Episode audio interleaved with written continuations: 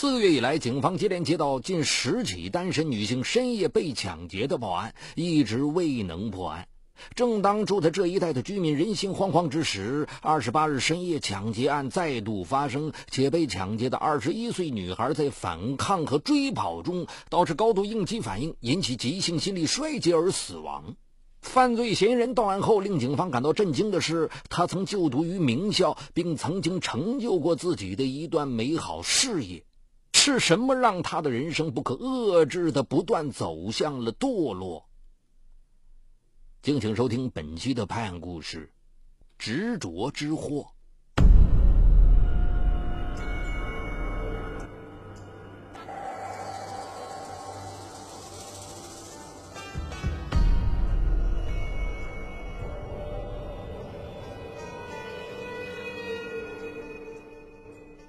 二十八日深夜。在一个在建工地大门前，一个名叫曾源的男青年正跨在电动车上等朋友一起吃宵夜。突然，他看见一个女孩一边喊抢劫了，一边朝前面猛追。在他的前方，一个男子迅速跑进漆黑的工地里。一会儿，女孩回来，经过曾源身边时，曾源听到他粗重的喘气声。还看到他一边走一边扯开脖子上围着的围巾。他走出去不到十米远，突然扑通一声，倒在了地上。这时，增援的朋友来了，两人看见女孩睁着眼睛躺在地上，大口呼气，脸色发青。他们马上拨打了幺幺零报警，又拨打了幺二零急救电话。急救医生赶到现场诊治，发现女孩已经气绝身亡。警察除在女孩身边发现一个电脑包和一节女士包的袋子之外，再无他物。经过询问和侦查，警察判断这是一起典型的抢劫案。女孩被那个跑向工地的男子抢走了随身携带的皮包。四个月以来，公安分局已接到这一带发生的类似报案近十起。由于抢劫者都是单身作案，手法娴熟。作案地点光线很暗，又没有安装监控探头，警察一直没能查到有价值的线索。经警方调查，被害人刘艳，二十一岁，生前身体健康，性格活泼开朗，曾上过武术学校。经过法医鉴定，刘艳患有先天性房室节动脉发育不良，在遭遇抢劫和殴打后，导致高度应激反应，引起急性心力衰竭而死亡。与此同时，警方侦查到刘艳的银行卡在一家银行自助 ATM 机上被插入查询，并获取了一个男子的头面部特征图像。经过与存档的身份证照片比对等，确定嫌疑人名叫刘刚。并在他租住的房子将其抓获。刘刚到案后，得知被他抢劫的女孩已经死亡，深为震惊和痛悔，对之前所有的抢劫行为均供认不讳。而听了他的供述，警方深感震惊和惋惜，因为他曾就读于名校，并获得过个人事业上的成功。刘刚从小聪明伶俐，上中学后。他对数学表现出浓厚的兴趣，高考志愿填报的都是数学专业，还被南京一所知名大学数学系录取。刘刚对上大学十分珍惜，比起城里同学，出身寒门的他更多了一份沉稳与刻苦。九十年代初期的大学校园刚刚开始兴起同乡会、联谊会，刘刚很少参加此类活动。他给自己定下了考研的目标，因此学习之外的活动他基本上都没露过脸。一直到大三下学期，有一次刘刚被同学硬拉着参加了跟气象学系的联谊会，认识了气象学系的学妹顾晓东。顾晓东比他低一届，得知两人是老乡，刘刚很快开始用家乡话打开了话匣子，也变得自信起来。这次联谊会之后，刘刚很快向顾晓东示爱，两人因此成了一对校园情侣。而就在刘刚学业爱情双获丰收、前景一片大好的时候，却发生了一件意外。已是大四上半学期的刘刚在准备研究生考试，跟顾晓东约好暂不见面。十一月底的一天中午，他实在想念女友，顾不上吃午饭，跑到顾晓东的宿舍前等他。两人见面后，因为女生宿舍前人来人往，刘刚就拉着顾晓东来到数学系的阶梯教室。这里没有其他人。两人正在热烈拥吻时，谁知虚掩的教室门突然打开了，走进来的竟然是系领导。原来系领导正陪着兄弟院校领导参观，几位领导看着手足无措的刘刚和顾晓东，面面相觑。学术氛围浓厚的数学系，竟然有学生公然在阶梯教室里谈恋爱、亲热，还被兄弟院校的领导一起给参观了。这件事给数学系造成了不良影响。在新领导调查处理时，刘刚为了保护女友。把责任全部揽到了自己身上，尽管他一再恳求，系领导经过慎重研究，还是决定给予他处分。他也因此失去了宝贵的考研资格。还没毕业，他就被迫流着眼泪离开了学校，几个月后才拿到证书。当时正在上大三的顾晓东，迫于学校和父母的压力，不敢再跟刘刚联系。一段校园恋情就这样戛然而止，刘刚的内心充满了怨愤、孤独和无助。本来踌躇满志要考研深造的刘刚，却连一张毕业证都没拿到，前途暗淡。加上跟顾晓东分手，他就像突然被推到谷底，精神十分崩溃。他不愿留在大学，更不想回到家乡。也没敢告诉家人这一切，带着一身的疲惫和伤感，他只身前往外地。他聪明，善于学习，很快在一家外企站稳了脚跟。在积累了一定的资本后，他跟朋友合开了一家广告公司，很快经营的有声有色。年底，刘刚心底涌起一个无法遏制的希望。寻找顾晓东，让他回到自己身边，至少也要让他看到自己事业有成的模样。刘刚按捺不住内心的激动，很快他就打听到了顾晓东的工作单位和联系方式。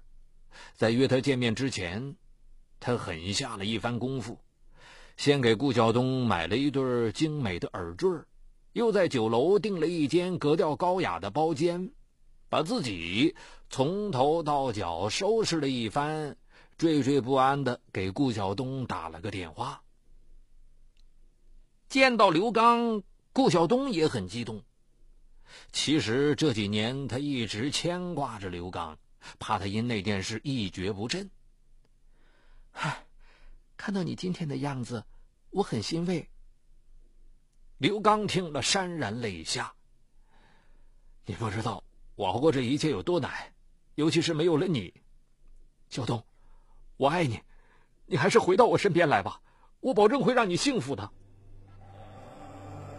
顾晓东哭了，然后毫不犹豫的拒绝了。他告诉刘刚，自己现在已经有男朋友了。我们错过了就回不去了，求你把我彻底忘了吧，赶紧找个爱人。好好开始新的生活。刘刚听后失声痛哭。不久，刘刚赌气的与朋友介绍的姑娘张荣闪恋。二月，他和张荣领证闪婚，第二年生下女儿。他很爱女儿，但心里仍放不下顾晓东。他特地在当年大学校园所在的区购买了商品房。时常沉浸在对顾晓东的思念中不能自拔，哪怕是他当初那么干脆的拒绝，也让他觉得，他这样做是为了不伤害我。因此，刘刚对妻子始终产生不了感情，再加上工作原因，他得常在两地来回跑，对妻子和女儿照顾不够，妻子和他有了频繁的争吵。在冷战了很长一段时间之后，刘刚和妻子离婚，他把房子和女儿都留给了张荣，几乎净身出户。婚姻的失败，无法摆脱的初恋阴影，让刘刚的内心彻底失去了动力。他无心于生意，生意经营每况愈下。这年底，他的合作伙伴在焦灼和愤怒中撤资，一走了之。刘刚重新变得一无所有。年初，刘刚在一家广告公司谋得职位，事业上总算重新起步，并收获了一段新的感情。他认识了家在昆山的苏娟，两人很快谈婚论嫁。结婚前，刘刚突然要求苏娟跟他一起去南京生活。苏娟说：“我们都在昆山工作，为什么要去南京生活？”刘刚说不出什么理由，只好说：“呃，我要逐渐把工作重心移到南京。”其实呢，只有他自己知道，他还是放不下顾晓东，想离他更近一些。苏娟相信了刘刚的话，跟着他来到南京。结婚后，刘刚租了套房子，简单添置些家具，就算安顿下来了。苏娟一直没有找到合适的工作，对自己辞职来南京十分后悔。刘刚婚后对她也十分冷淡，两人时常吵架。苏娟一气之下，独自离开南京，回到了昆山。刘刚没有想法劝苏娟回来。短暂的第二段婚姻再次以失败告终。办好离婚手续的刘刚，孤身走进曾经的大学校园，看到当年的一草一木，似乎还留存着他和顾晓东在一起时的美好回忆。他的失意和伤感无以复加，他忍不住拨打顾晓东的电话，哽咽着对他倾诉着内心的思念。顾晓东没有说什么，只是淡淡的说了句：“我已经有家有孩子了。”就挂了电话。刘刚的心里充满了无奈、失意和悲凉。这之后，顾晓东更换了手机号码，刘刚再也联系不上了。他完全放弃了昆山的工作，留在南京，靠打零工维持简单生活。刘刚唯一思念的是跟着张荣生活的女儿，女儿已经上小学了，他时常去学校看望，跟女儿说说话，陪她吃零食，是他生活中不多的乐趣之一。可是有一天，女儿却支吾着对他说：“妈妈知道你来看我，她不让我跟你见面，不然就要打我。”刘刚听了这话很生气，他劝女儿勇敢点再怎么说，我也是你爸，他不能这样无情无义吧？可让刘刚意想不到的是，有一天，他真在女儿细嫩的脖子上发现了伤痕。他揪心的问女儿：“你你妈真打你了？”女儿点点头，哭了。刘刚心里十分难受，这证明张荣对他的恨意从未消除。从那以后，他只能远远的站在校门口看上女儿两眼。一个偶然的机会，刘刚接触到彩票。数学系出身的他，运用概率论原理，投注三千元后中了两万多元。这一次的偶然让他很兴奋。从此，他不再打零工，而是靠买彩票中奖为生。他自恃应用数学理论超强，却忽略了中奖的随机性和偶然性。一次次的失败让他红了眼似的下注越来越大，很快便经济窘迫。他租不起套房，只好一次次搬家，最后租住在条件简陋的民工房里。他满脑子都是彩票经、投注法，并为此失眠，常深夜出门跑步或乱走一通。他知道，以自己这副落魄样，跟顾晓东共同生活的愿望，彻底变成泡影。而张荣的绝情，见不到女儿的失望，让他心里逐渐起了变化。他开始变得讨厌女人。一天晚上。刘刚在住处附近瞎转悠，发现前面一个拎包的女孩独自走着，她的背影很像前妻张荣，他不由自主地跟着走了几步。鬼使神差般突然上前抢走了她的拎包，女孩大喊大叫。可是深夜的大街上没有几个行人，刘刚很快就跑远了。回到住处后，他打开包，发现里面有手机和一些现金。第二天，他把手机低价处理，现金也很快被他花光。这一次意外得手，让刘刚尝到了甜头，他因此变得兴奋起来。他不再去考虑通过正常的工作赚钱维系生活，白天睡觉买彩票，晚上出门寻找作案目标，一旦得手便如法炮制。